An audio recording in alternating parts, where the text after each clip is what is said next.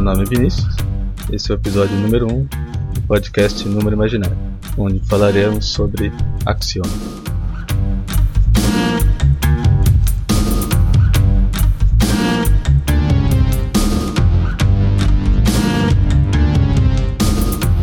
Bom, antes da gente falar sobre a concepção atual de axioma, né, talvez seja interessante falarmos um pouco sobre a obra Os Elementos de Euclides.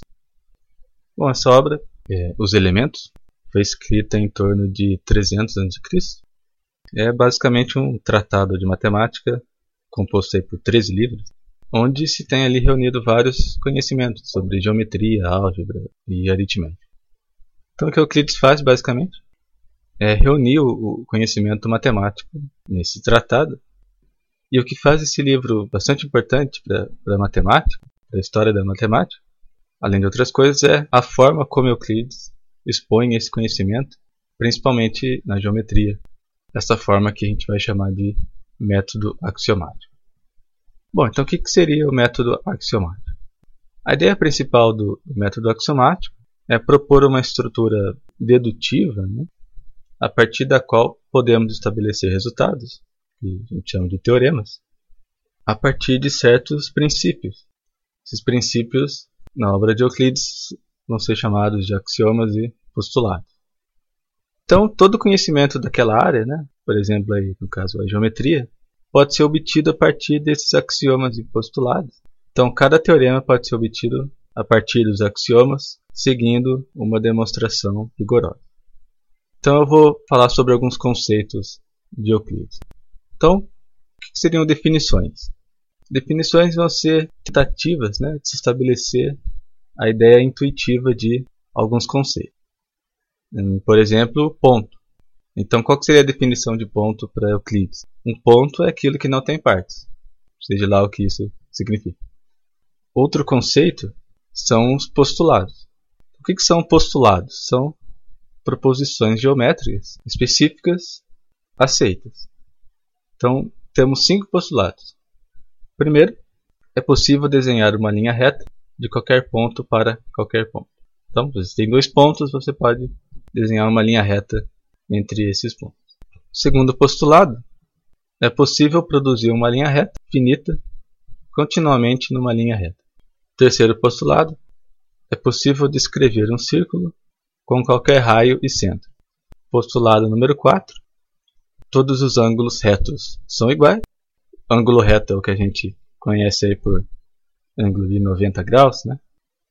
E o último postulado, o postulado número 5, é, estou trazendo aqui uma versão dele, né? Tem várias versões desse postulado, mas uma delas é por um ponto fora de uma reta pode-se traçar uma única reta paralela à reta dada. Então você tem uma reta e um ponto fora dessa reta. Então você consegue traçar uma única reta paralela que passe por esse ponto. Bom, é, esse axioma, ou melhor, esse postulado, né, ele vai trazer consequências importantes para a matemática. É até interessante discutir ele mais para frente um pouco. Bom, então a gente viu o que, que são definições e o que, que são postulados na obra de Euclides. E Euclides ainda tem conceito de axioma. Então, o que, são axiomas para Euclides? São proposições de caráter geral, são tomados como evidentes. Por exemplo, dá dois exemplos aqui. Um axioma seria coisas que são iguais a uma mesma coisa também são iguais entre si. Então, por exemplo, se um objeto A é igual a um objeto C e o objeto B também é igual ao objeto C, então a gente conclui que objeto A e B também são iguais. Então, uma proposição aí de caráter evidente, digamos assim. Outro axioma seria o todo é maior do que qualquer uma de suas partes. A princípio parece evidente. Se você toma uma parte de um objeto, essa parte tende a ser menor do que o objeto. Isso é também algo que a gente pode discutir posteriormente. Bom, então o que, que são teoremas? Então, teoremas são proposições demonstradas a partir daqueles itens que a gente definiu anteriormente. Existem outros, mas ficar nesses três. Então, um exemplo de um teorema. Dada uma reta finita, é possível construir sobre ela um triângulo equilátero. Então, só lembrando, né? um triângulo equilátero é um triângulo que tem os três lados iguais. Os três lados têm a mesma medida. Então, como que a gente demonstraria esse teorema? Bom, eu tenho que partir dos meus postulados, certo? Então, imagina que você tem uma linha, uma reta desenhada. Uma reta de comprimento qualquer aí. Então, de acordo com o postulado número 3, a gente consegue traçar um círculo com centro em uma extremidade do segmento de reta e o raio desse círculo é exatamente o comprimento desse segmento. Então você tem essa linha, imagina que eu tenha, tenha um compasso, né? Então coloco a ponta do compasso na extremidade de uma linha, abro o compasso até a medida do comprimento do, do segmento inicial e desenho o círculo. Então, primeiro passo da demonstração. Segundo passo da demonstração, eu vou executar esse mesmo procedimento, só que agora na outra extremidade do segmento. Então eu vou obter aí dois círculos. E o centro de cada círculo é justamente a extremidade daquele segmento inicial. Então, passo 3 da demonstração, você vai pegar um dos pontos de interseção dos dois círculos e você tem aí os três vértices do triângulo procurado que encerraria a demonstração. Bom, é, se a gente for querer ser rigoroso, a gente vai perceber que existe uma falha né, nessa demonstração. Por quê? Porque se a gente quiser construir a geometria a partir dos postulados e dos axiomas, a gente precisaria justificar toda a afirmação a partir desses postulados e axiomas. Então, passo 1 um e o passo 2, a gente utilizou o postulado 3, aquele que me diz que eu consigo desenhar um círculo de qualquer raio. Só que no passo número 3, a gente não tem aí nenhum princípio que garanta que exista, exista uma interseção entre aqueles dois círculos. Bom, se você dá uma olhada no, no desenho né, dessa demonstração, que vai estar disponível no site, você vai ver que é perfeitamente possível enxergar ali que exista uma, uma, uma interseção entre os dois círculos. Só que eu não consigo obter isso por intermédio daqueles postulados e axiomas. Então a obra de Euclides vai ter bastante gaps nesse sentido. Ou seja, né, os elementos de Euclides têm muitas passagens que faz uso de certas afirmações que não estão explícitas no início. Só que, no entanto, a gente não pode negar que os elementos de Euclides são bastante importantes na história da matemática, justamente por ele apresentar o que seria talvez a primeira demonstração realmente do que seria o método axiomático. Bom, é, o próximo passo no desenvolvimento do método axiomático vai ser dado pelo matemático alemão chamado David Hilbert. Bom, Hilbert publicou um trabalho no ano de 1899 chamado de Fundamentos da Geometria. Então, nesse trabalho, ele constrói uma axiomatização mais rigorosa da geometria. O objetivo principal de Hilbert é basicamente diminuir ao máximo o apelo à intuição. Então, por exemplo, quando Euclides define ponto como sendo aquilo que não tem partes, é, a gente precisa ter uma ideia ou uma intuição né, de como que é um ponto. Então, se pensa como é um ponto e a partir daí você tenta dar uma definição para o que seria um ponto. Então, outro exemplo, né, quando Euclides define linha como um comprimento sem largura. Então, para chegar nessa definição, você tem que primeiro imaginar o que, que uma linha é, né? E tentar descrever isso. Bom, o que Hilbert faz é considerar alguns termos como sendo termos primitivos. Então, por exemplo, ponto e reta vão ser termos primitivos, ou seja, são termos que a gente não precisa definir, não precisa dizer o que são. E deixamos como tarefa para os axiomas estabelecer as relações entre esses termos, ou seja, o papel ou a função de cada componente deve ser estabelecido ou vai ser estabelecido pelos axiomas. Então você já não tem mais distinção entre axioma e postulado. Essa é uma primeira diferença. Outra diferença é que, enquanto Euclides vai dizer que os axiomas são sentenças consideradas autoevidentes, ou seja, sentenças que não podem ser explicadas em termos mais simples, para Hilbert os axiomas serão simplesmente sentenças que são apresentadas no início né, não necessariamente por serem verdadeiras ou auto-evidentes, mas elas são ali colocadas em jogo simplesmente para se averiguar o que, que é possível derivar logicamente desses axiomas. Um exemplo bem simples só para visualizar isso. Vamos supor ali que eu tenho um sistema de cores. Então, dentre todas as cores, eu escolho cinco cores, por exemplo. Então, esses vão ser os meus axiomas. Então, a partir dessas cinco cores, eu vou tentar verificar quais outras cores é possível derivar a partir delas. Então, a escolha inicial das cores, ela simplesmente foi realizada em função daquilo que eu estava imaginando obter a partir dele.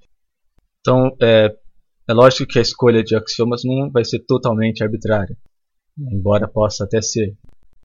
A, a escolha de axiomas ela pode ser dada em função da teoria que você quer construir. No caso de Hilbert, por exemplo, o objetivo seria encontrar um, um conjunto mínimo de axiomas e termos primitivos a partir dos quais é, se consegue derivar a geometria. Então Hilbert tinha em mente que ele quer encontrar teoremas sobre geometria, então ele vai escolher os axiomas e termos primitivos que lhe permita fazer isso. Então esse trabalho de Hilbert, né, o Fundamentos da Geometria, se torna basicamente o modelo para sistemas formais. E o conceito moderno de axiomas segue mais a ideia de Hilbert do que aquela de Euclides. Bom, então atualmente a gente tem o conceito de teoria formal. Então, o que seria uma teoria formal? Né? Você precisa de alguns elementos para caracterizar essa teoria. Primeiro, você tem um conjunto não vazio de símbolos, podemos chamá-los de símbolos primitivos. Então, esse conjunto vai ser chamado geralmente de alfabeto. Então, são símbolos que eu vou utilizar. Bom, qualquer sequência finita de símbolos vai ser chamada de expressão. E algumas dessas expressões são chamadas de fórmulas bem formadas, ou simplesmente fórmulas, e formarão um conjunto não vazio também. Então você precisa definir regras, poderia dizer regras gramaticais, para você construir uma fórmula bem formada, para decidir se uma fórmula, ou melhor, se uma expressão é ou não uma fórmula bem formada. Então um exemplo bastante conhecido é o sistema MIU, M-I-U. Então esse sistema, qual seria o alfabeto? O alfabeto é composto pelas letras M e pela letra U. Então esse é o alfabeto desse sistema. Então exemplos de expressões MMI ou MIUM. Então qualquer sequência finita composta por aquelas três letras M, I e U. Então são expressões. Então o que seria uma fórmula bem formada? Eu vou dar uma regra para construir né, uma fórmula que eu chamo de bem formada. Então, por exemplo, é uma fórmula bem formada é uma expressão que começa com a letra M. Então, nesse caso, a expressão UMM não é bem formada, porque não segue a regra. Enquanto a expressão MUI é bem formada, porque segue a regra estabelecida. Bom, daí você vai formular as regras de acordo com o que você está construindo. Outro exemplo você pode considerar no caso do, desse sistema ele faz isso, né? É, toda sequência é uma fórmula bem formada. Então, continuando, é, a gente já viu que um sistema formal, ou uma teoria formal, você tem um conjunto de símbolos. Desse conjunto de símbolos, você constrói expressões e você cria uma regra, ou regras, para construir fórmulas bem formadas para decidir se uma expressão é bem formada ou não. Então, além disso, a gente vai selecionar algumas fórmulas que formarão um conjunto de axiomas. Então, veja aqui que um axioma numa teoria formal é basicamente uma fórmula que eu selecionei daquele conjunto de fórmulas bem formadas. E quando existe um conjunto de regras, né, que a gente chama de uh, procedimento efetivo, ou algoritmo, né, que nos permite verificar se uma fórmula é axioma ou não, dizemos que a teoria formal é uma teoria formal axiomática. Então, se teu sistema tem um procedimento efetivo, que dado uma fórmula, ele consegue te dizer se aquela fórmula é um axioma ou não, se existe esse procedimento, tua teoria é chamada de teoria formal axiomática. Por último, nós temos que estabelecer nossas regras de inferência. Né? o que são essas regras de inferência? São regras que nos permitem construir novas fórmulas, basicamente, a partir de fórmulas anteriores. Então elas vão permitir também a dedução de teoremas. Então, voltando ao sistema 1000, a gente tinha lá o alfabeto composto por três letras, M, I e a letra U. A gente vai estabelecer que toda expressão ou toda sequência finita dessas três letras é uma fórmula bem formada. vou estabelecer que meu axioma é MI, então é uma expressão, uma fórmula que eu selecionei dentro do conjunto de fórmulas. E o exemplo de uma regra de inferência seria o seguinte: é, eu posso acrescentar o símbolo U a qualquer fórmula terminada em I, por exemplo. É, vejamos então um exemplo de teorema. MIU, ou MIU. Então como é que eu demonstraria esse, esse, esse teorema? Tem que começar dos axiomas. Então esse teorema é, é bem simples. Então, pelo axioma 1, né, é o único que a gente tem, na verdade, eu posso escrever MI. Então já tenho Mi. E pela regra de inferência, eu posso acrescentar a letra U, o símbolo U, a qualquer expressão terminada em I. Então, pelo axioma, eu tenho MI, e pela regra, eu posso acrescentar U. Então, eu tenho MIU, que é o teorema que eu estava querendo demonstrar. Bom, para saber um pouco mais sobre o sistema 1000, eu vou deixar um link é, lá no site. Bom, então agora eu vou ressaltar aí dois pontos importantes sobre essa questão de axiomas. É, se você for no Google pesquisar né, axioma, você vai encontrar uma definição, primeiro, relacionada à filosofia, né? que seria o seguinte: é, premissa considerada necessariamente evidente e verdadeira, fundamento de uma demonstração, porém ela mesma indemonstrável. Então, isso está dizendo lá a pesquisa do Google. E você vai encontrar também uma outra definição, mais gramatical agora, seria o seguinte: é, num sistema ou teoria linguística, axioma é uma fórmula que se presume correta, embora não suscetível de demonstração. Agora, vamos pegar essas duas questões e analisar do ponto de vista da teoria de sistemas formais. Então, quais são essas questões? Questão número 1: um, axiomas são sempre verdadeiros. Questão número 2: se axiomas são princípios aceitos sem demonstração. Então, no primeiro caso, né, que diz lá que axiomas são sempre verdadeiros, cabe ressaltar aqui que tudo que a gente viu até agora, né, que diz respeito à parte sintática da teoria, né, ou seja, é, a parte sintática é aquela parte que trata da, simplesmente da manipulação de símbolos, como regras de formação, que a gente viu lá das fórmulas, né, fórmulas bem formadas, e regras de criação, as regras de inferência. Então, tudo isso faz parte da, da é a parte sintática da teoria, né? a parte de manipulação de símbolos. Sendo assim, não definimos ainda quando que uma fórmula é verdadeira. Né? Não disse nada sobre a veracidade das fórmulas. Essa vai ser a parte semântica da teoria. Bom, nada impede que criemos uma interpretação para essa teoria. Então, aqui no caso, a interpretação vai ser uma atribuição de significado às expressões. Então, nada impede que eu crie uma, uma interpretação que torne um axioma falso, por exemplo. Posso fazer isso. Então, a gente tem que ter um certo cuidado para dizer que axiomas são sempre verdadeiros, que eu posso ter uma situação em que isso não ocorre. Bom, agora no segundo caso, diz lá que axiomas são princípios aceitos sem demonstração. Também é bastante impreciso dizer isso. Então, para a gente entender um pouco por que, que isso é, é, é impreciso, né? a gente tem que estabelecer os conceitos de prova e teorema dentro de um sistema formal. Então, o que seria uma prova ou demonstração num sistema formal? É basicamente uma sequência finita de fórmulas daquele sistema, de tal maneira que cada fórmula ou ela vai ser um axioma, ou ela pode ser obtida de fórmulas anteriores né, dessa sequência, por meio de uma regra de inferência. Então, isso é a demonstração em um sistema formal. E no caso, a última fórmula dessa sequência vai ser o meu teorema. Então, perceba o seguinte: se você toma um axioma sozinho, um axioma sozinho é uma sequência de apenas um elemento. É uma sequência de apenas uma fórmula.